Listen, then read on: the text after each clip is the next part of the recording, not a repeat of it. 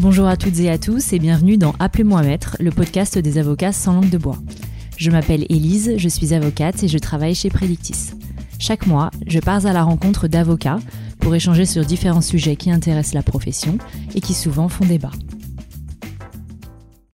Dans cet épisode, j'ai le plaisir d'avoir pour invité Alexandra Sab-Ferry, avocate au barreau de Paris et spécialisée en droit du travail. Elle est également legal designer et fondatrice de la start-up mesindemnités.com. Alexandra exerce dans le cabinet qu'elle a créé, Sagan Avocat. Ensemble, nous allons aborder la problématique du dévouement dans la profession et en particulier dans sa carrière. Bonjour Alexandra. Bonjour Elise. Merci d'être mon invitée aujourd'hui. Alors pour commencer cet épisode, est-ce que tu pourrais nous indiquer en quelques mots comment tu es devenue avocate? Alors sur un, parfait malentendu, euh, c'était un un sorte de trading avec mon père.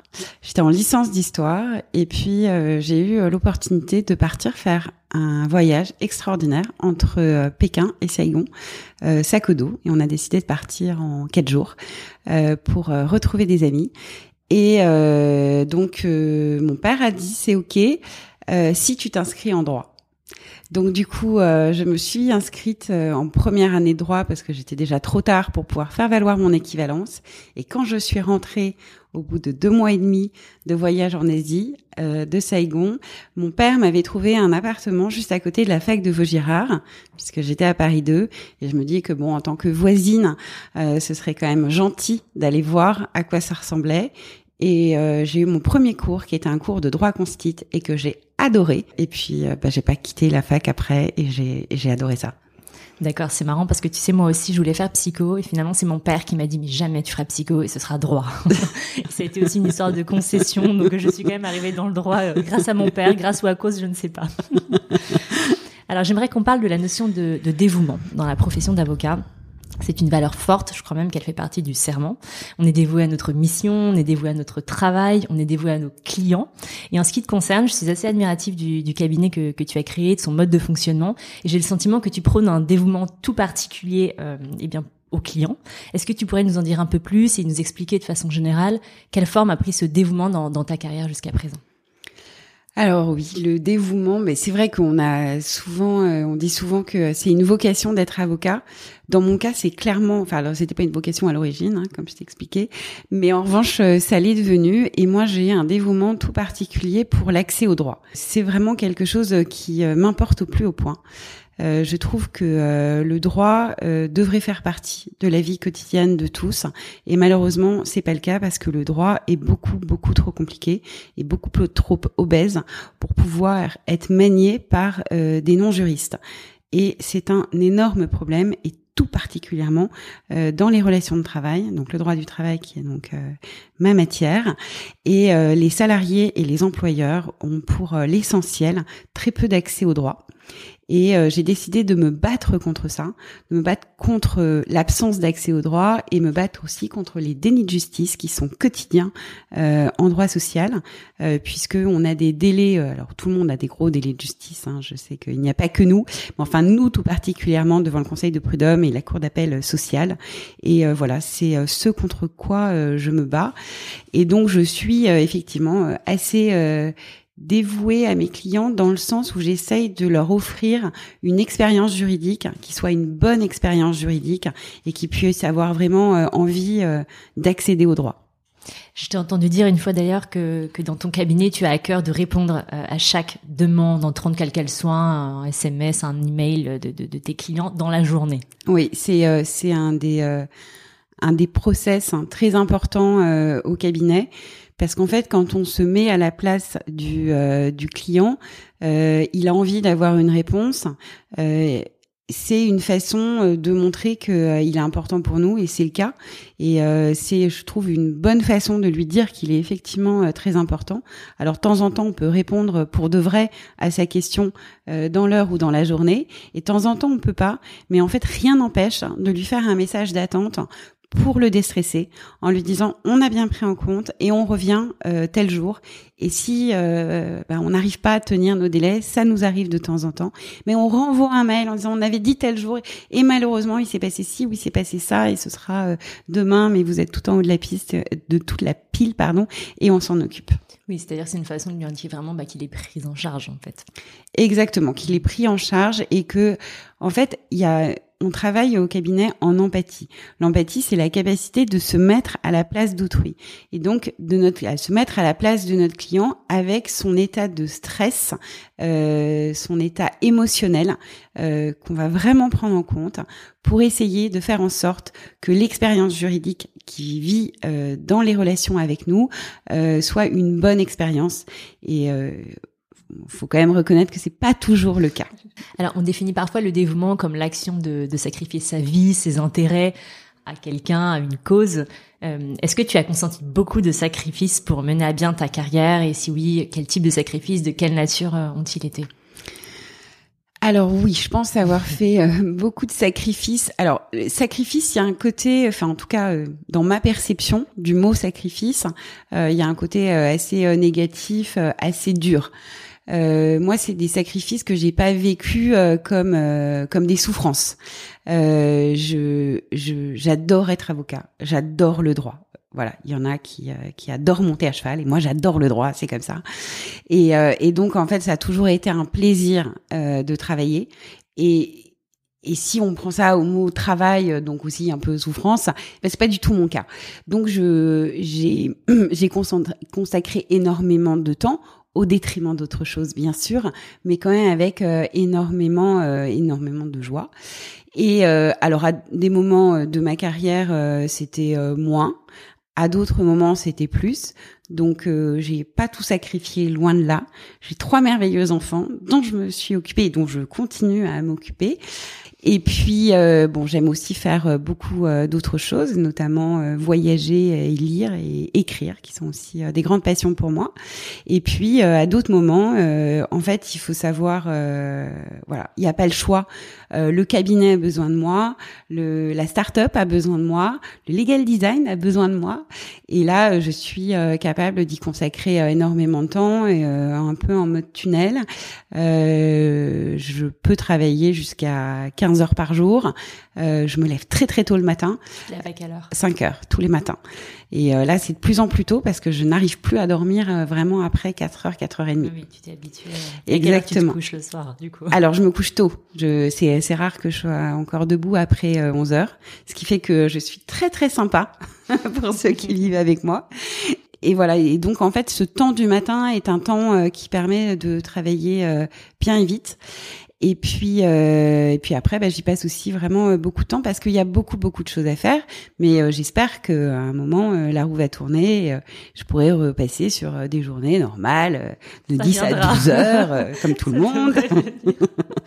et est-ce que tu as pris des risques pour en arriver là? J'imagine que oui, au vu de la pluralité d'activités que tu exerces finalement. J'ai pris beaucoup de risques, euh, sans avoir nécessairement conscience de les prendre d'ailleurs. Euh, alors quand j'ai transformé le cabinet, c'était une évidence pour moi. Donc là, pour le coup, c'est pas un risque. Les risques que j'ai pris, c'était des risques financiers en fait. Donc la transformation du cabinet, euh, avec toutes les difficultés euh, que j'ai pu rencontrer, parce qu'en fait, euh, quand on croit que c'est facile de convaincre des, des, jeunes avocats ou moins jeunes d'ailleurs de travailler sur un nouveau mode. En fait, c'est pas vrai. et donc là, mon équipe incroyable que j'ai aujourd'hui et ma quatrième équipe. Donc euh, il y a trois équipes qui n'ont pas marché. Et en fait, ça représente un coût très important, les erreurs de recrutement. Pourquoi ça n'a pas fonctionné à l'époque? Parce que, euh, parce que, alors, je pense qu'il y a plusieurs raisons. Alors d'abord, moi, je pense que j'étais pas aussi claire que je le suis aujourd'hui. Euh, et euh, je pense que j'ai euh, donné beaucoup de coups de barre à droite et à gauche, hein, et c'était sûrement très déstabilisant et très stressant pour l'équipe en place qui me faisait pas suffisamment confiance pour me suivre dans mes pérégrinations et dans mes tests. Ça c'est le premier point. Après, il y a aussi le, le les avocats sont des sont des gens qui sont assez standardisés en général. On rentre dans un moule et euh, même si à titre personnel on n'est pas nécessairement standardisé, je pense quand même on est une profession genre particulièrement intéressant. quand on pousse la porte du cabinet, euh, on met euh, son masque, on met son moule, on met son costume. Et en fait, euh, voilà. Et quand on pousse la porte d'un cabinet comme Sagan, ou de l'autre côté de la porte, c'est pas du tout ce qu'on a l'habitude de voir. Je pense que c'est extrêmement déstabilisant.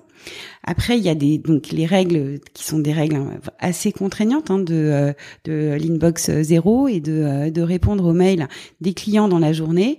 Euh, ça peut être aussi pris comme des contraintes qui sont des contraintes insupportables pour pour certains collaborateurs.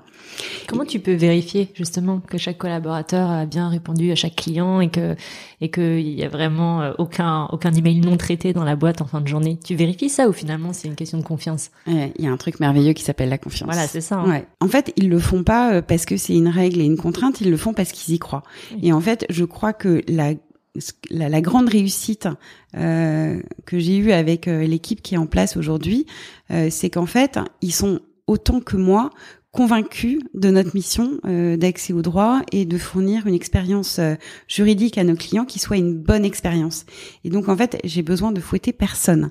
Euh, après, les oublis, ça arrive tout le temps et on est très organisé. on a un certain nombre d'outils avec lesquels on travaille qui fait que ça permet d'éviter d'éviter les oublis. Voilà. Donc euh, c'est comme ça Comment tu t'assures justement sur le recrutement que les, les, collaborateurs que tu vas recruter sont euh, sur la même euh, longueur d'onde que que soit Parce que c'est difficile, ça c'est tout le principe du recrutement qui est un vrai sujet. C'est un vrai sujet. Euh, alors comme je te le disais, je me suis énormément plantée. Donc l'avantage quand on se plante, c'est que à un moment on finit par par apprendre des choses. Et donc euh, j'ai fait passer énormément énormément d'entretiens. J'ai eu euh, en période d'essai ou un peu plus longtemps euh, beaucoup de collaborateurs euh, et donc ça a permis ça a permis de m'aider en fait à déterminer ceux qui ont le profil entre guillemets Sagan et ceux qui l'ont pas. Il y a des petites questions que je pose lors des entretiens qui paraissent complètement anodines, qui sont noyées au milieu de plein d'autres choses et qui pour moi sont des go et des no-go. Euh, c'est révélateur. Ouais, ouais, très très révélateur. Euh, et un exemple à nous donner? De petites questions euh, qui en apparence pourraient sembler ouais mais alors si je qui risquent de dévoiler les secrets euh, ok on ne dit rien on ne dit rien. Pas de souci on ne dit rien.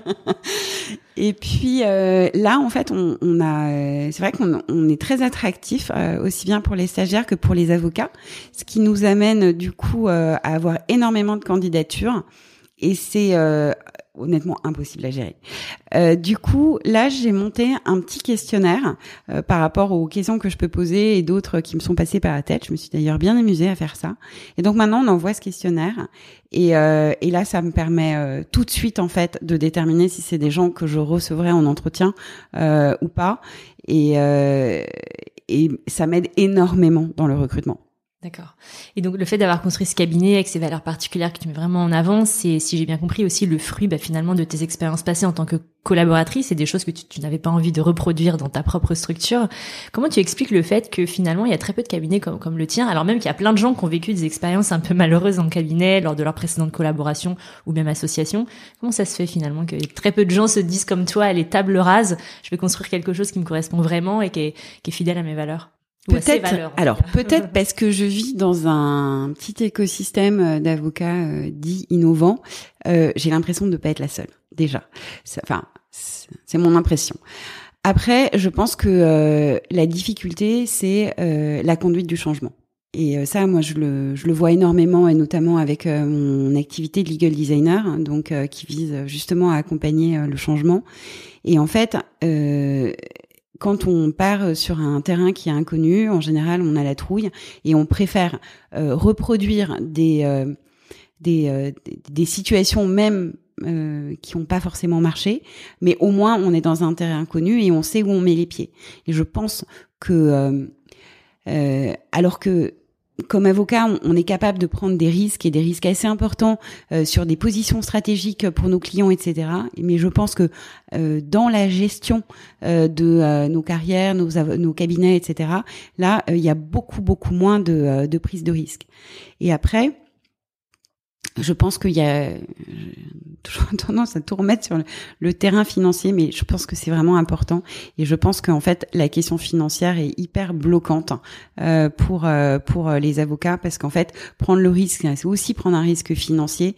Et donc, euh, c'est ça peut être compliqué en fait euh, pour euh, pour les confrères et euh, et du coup par exemple dans les systèmes de rétrocession on préfère être sur un système de rétrocession où on a l'impression d'avoir tout bordé et d'en connaître bien le système et de pas essayer autre chose qui pourrait être plus innovant mais éventuellement plus risqué si jamais ça venait à marcher. Moi si Sagan continue à croître comme c'est prévu, euh, ben, mes collaborateurs vont finir par gagner et assez rapidement beaucoup d'argent. Et je trouve ça euh, personnellement génial. Et euh, mais après, je comprends que ce soit pas la logique à laquelle on soit habitué. Et, et d'ailleurs, même eux, quand je leur ai proposé le système de rémunération, ils disent non mais t'es sûr? Oui, en fait, c'est assez. Euh, il faut faire preuve de courage vraiment pour s'inscrire dans un principe de rupture. Et là, en l'occurrence, le courage, il n'est pas que euh, moral et intellectuel, il est aussi financier. Et ça s'inscrit vraiment. Je comprends bien. Donc bravo, bravo d'avoir euh, été suffisamment courageuse pour en arriver là. Complètement folle, je sais pas. Est-ce que malgré tout, dans tout ce, ce process, la recherche du prestige, par exemple, a pu être l'un de tes moteurs? Alors pas du tout. Pas du tout. Euh, ah alors je m'en, je m'en contrefiche. Euh, j'utilise énormément les réseaux sociaux, j'utilise énormément mon image, mais pas euh, à titre personnel. C'est vraiment pour faire connaître Sagan, faire connaître mes indemnités, promouvoir l'accès aux droits, promouvoir la consommation de droits en ligne, j'y tiens beaucoup, et promouvoir aussi euh, le legal design. On est sur euh, beaucoup de nouvelles activités. Il y a énormément d'évangélisation à faire, et je pense que je n'ai pas d'autre choix que de payer de ma personne entre guillemets pour pour aider. après, non, non, pas, pas du tout. Alors maintenant, j'aimerais qu'on revienne sur euh, la, la, la, question de la conciliation entre la vie personnelle et la vie professionnelle. On, a, on en a un petit peu parlé tout à l'heure avec euh, justement l'organisation de tes journées, mais est-ce que chez toi, tu as le sentiment dans ta carrière que ça a été une conciliation qui s'est faite plutôt naturellement ou ça a été complexe à mettre en place? Non, c'est enfin c'est complexe et, et ça, je, je, pense que ça marche pour les avocats, mais ça marche en fait pour euh, tous les entrepreneurs aussi, en fait, tous les gens qui travaillent 14 heures par jour. Et en fait, il y, en a un certain nombre. Et en fait, quand on parle de, de sacrifices, des sacrifices, moi j'en ai fait, mais j'ai demandé aux autres d'en faire aussi. Est-ce que tu peux un peu développer ça? Oui, et je pense euh, notamment euh, à mes enfants. Euh, ils ont rien demandé. Et euh, donc j'ai trois enfants qui ont 15 ans, 13 ans et 12 ans. Et en fait, euh, voilà, ils ont ils ont rien demandé et euh, ils ont euh, une mère qui en plus euh, je, je, je, suis capable de rentrer dans une bulle extrêmement rapidement. C'est-à-dire que je commence, enfin, on commence à me parler, je suis en train de parler, de penser à autre chose, et je n'écoute plus du tout ce qui se passe, et j'oublie en fait ce qui se passe autour de moi. Et quand je travaille sur mon ordinateur, au milieu d'un bruit pas possible, je n'entends rien. Donc ça crée euh, capacité de concentration. oui, et euh, aussi un sommeil de pierre. Donc c'est bien, ils peuvent faire vraiment le mur comme ils veulent. Hein. Il n'y a pas du tout de problème. Donc en fait, c'est euh, voilà ça, le fait d'être énormément au cabinet ou le fait d'être présente à la maison mais pas présente pour eux, euh, c'est un sacrifice euh, que je leur ai imposé. J'ai essayé de compenser euh, par des moments qualité, comme on dit. je sais pas si j'y crois énormément. En tout cas, ce qui est sûr, c'est que moi aussi, pour mon équilibre, j'ai besoin d'être d'être avec eux. Et donc euh, j'essaye d'équilibrer comme ça. J'ai pas l'impression qu'ils soient, euh, qu'ils m'en veuillent. Moi, je, pour mes enfants aussi, l'autonomie c'est hyper important. Ils sont très très autonomes. Ils sont super débrouillards. Et euh, quelque part, moi, j'ai aussi le sentiment que c'est un cadeau que je leur fais. Et après, bah, pour le reste de ma vie, euh, j'essaye de concilier autant que je peux. Euh, mais T'as le sentiment que tu y arrives, même si c'est difficile, ou, ou t'es en permanence dans l'ajustement euh, euh, Alors, je suis en permanence dans l'ajustement, mais je le vis bien. C'est l'essentiel. Voilà. Moi, je, je suis heureuse et j'espère et je crois, mais en tout cas, j'espère que les gens autour de moi le sont aussi. quel, euh, quel regard tu portes sur les nombreux euh, départs de la profession, souvent féminins, qui sont liés justement à cette difficulté à concilier vie personnelle et vie professionnelle? Mais moi, je trouve que c'est délirant. je trouve que c'est délirant. Donc, en fait, je pense qu'il y y, y a deux choses. Je, je, je pense que rien n'est jamais ni tout noir ni tout blanc. Donc, il y en a pour qui on ne leur permet pas de d'être mère ou d'avoir un autre type d'activité. Et là, je pense tout de suite à Alexandra Rekia, qui est euh, ma collaboratrice, qui est donc euh, championne du monde de karaté. Je suis le premier cabinet qu'elle trouve où elle peut avoir un vrai équilibre qui lui permet à la fois d'être euh, championne du monde, de préparer les JO en espérant qu'ils auront lieu et et puis d'être avocat qui est aussi sa passion et il n'y a pas de raison de choisir entre les deux. Et donc ça je pense ça c'est pour moi absolument inacceptable. Ensuite, il y en a qui aussi euh, décident que euh, ce métier n'est pas fait euh, pour elles parce que c'est un métier qui est exigeant très exigeant. Et, et ça peu importe la structure ce métier restera exigeant.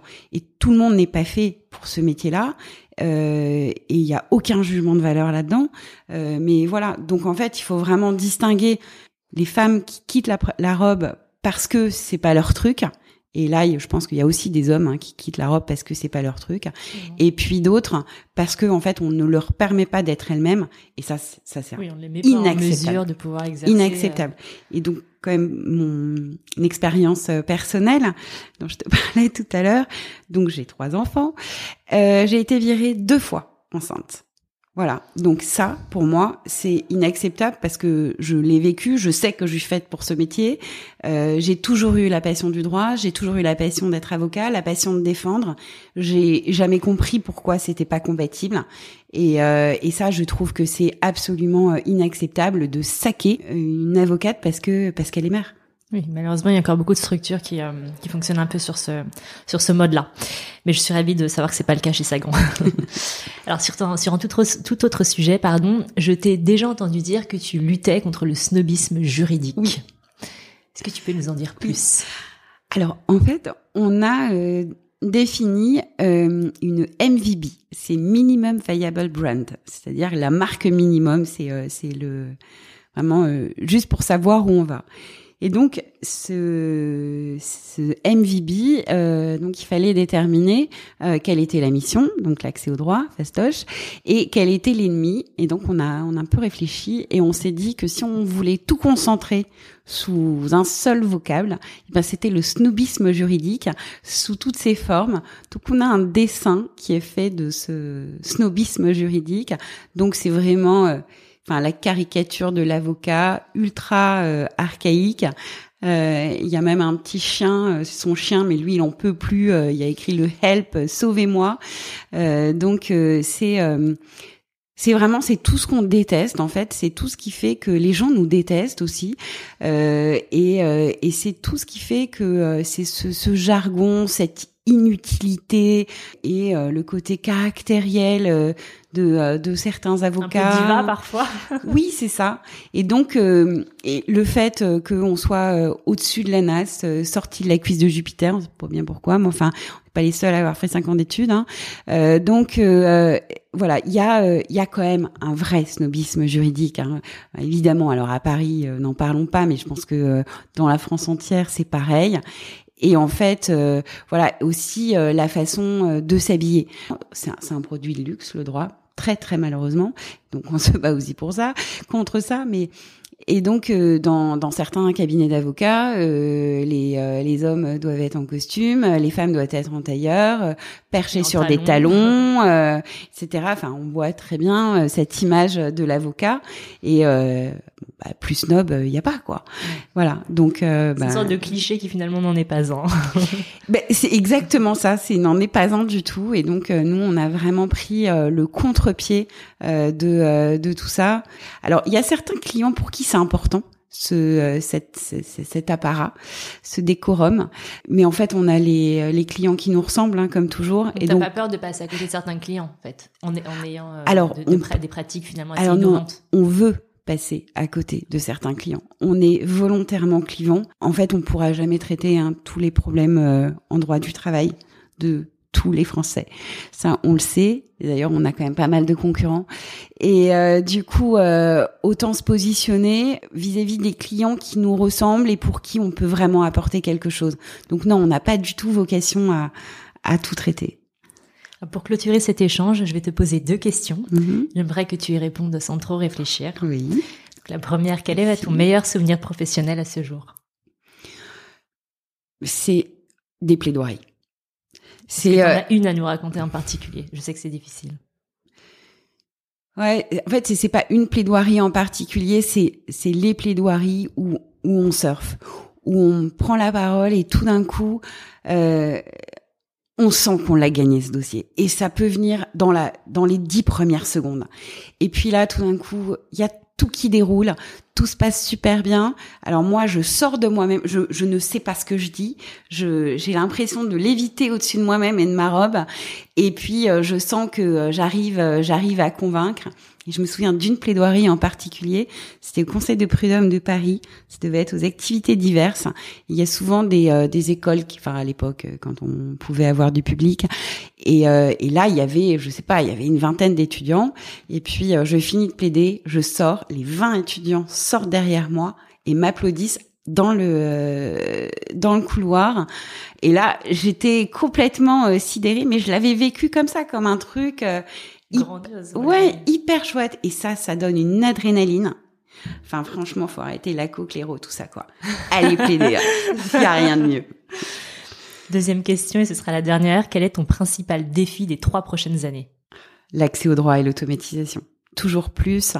Vraiment euh, je, je voudrais qu'on puisse euh, qu'on qu'on puisse vraiment offrir euh, aux, euh, à, à tous les salariés et à tous les employeurs cet accès au droit du travail et ça ça va être euh, ça va être notre travail acharné et je crois qu'on va encore vraiment rester sur du travail acharné euh, pendant un moment mais euh, je je suis prête à le faire bien sûr et avec euh, beaucoup de détermination euh, d'énergie et de joie et d'enthousiasme et j'ai une équipe qui est prête à le faire aussi hein. et euh, je pense qu'on va on va déplacer quelques montagnes ouais. Merci Alexandra. Merci Elise. Merci d'avoir écouté Appelez-moi maître. J'espère que cet épisode vous a plu. Pour ceux qui ne le connaissent pas encore, Predictis est un outil qui organise toute l'information juridique. Il est aujourd'hui utilisé par plus de 2000 professionnels du droit en Europe. Vous pouvez bien entendu tester l'outil gratuitement en allant sur predictis.com. Et si vous souhaitez me contacter, n'hésitez pas à m'envoyer un email à l'adresse elise.maillot@predictis.com. À bientôt.